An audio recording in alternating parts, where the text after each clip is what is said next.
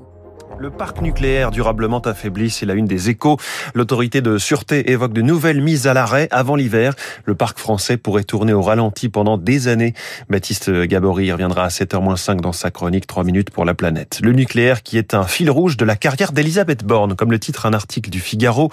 Ni ami ni ennemi de l'atome, la première ministre a été la bonne élève d'une politique énergétique fluctuante. C'est ce que le journal Libération résume en deux mots, l'écolo mollo.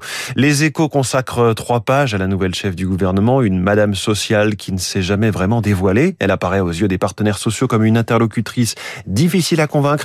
Les syndicats et le patronat peinent à cerner ses convictions profondes en matière sociale. Justement, question à la une du Figaro Économie. La baisse du chômage est-elle terminée?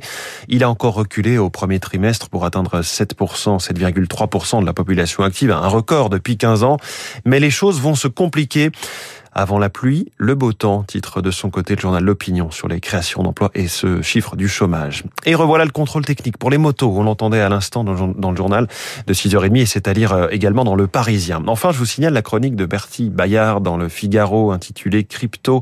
Enfin le crack, point d'exclamation. À propos de l'effondrement du marché des cryptoactifs, hein, passé de 3000 milliards à 1300 milliards de dollars. Ce n'était pas une bulle ni un soufflet, mais une montgolfière, selon Bertie Bayard. On referme ce kiosque.